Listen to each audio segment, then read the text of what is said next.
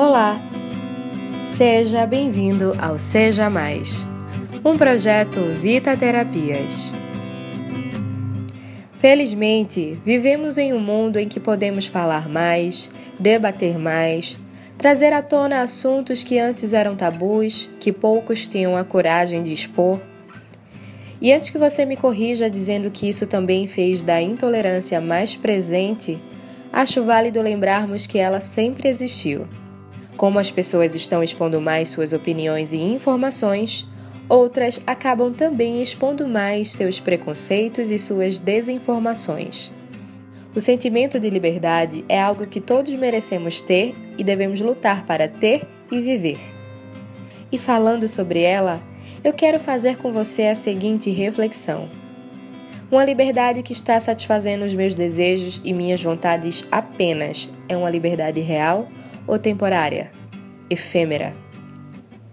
Liberdade sem compromisso não é liberdade, é libertinagem.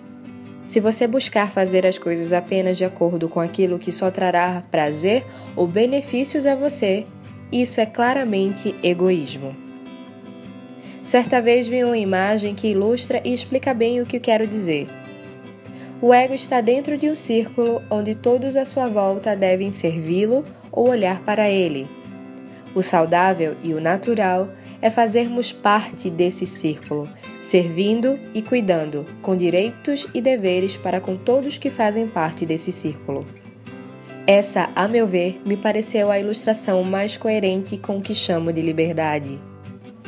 Saia da cilada de atender apenas aos seus impulsos e vontades.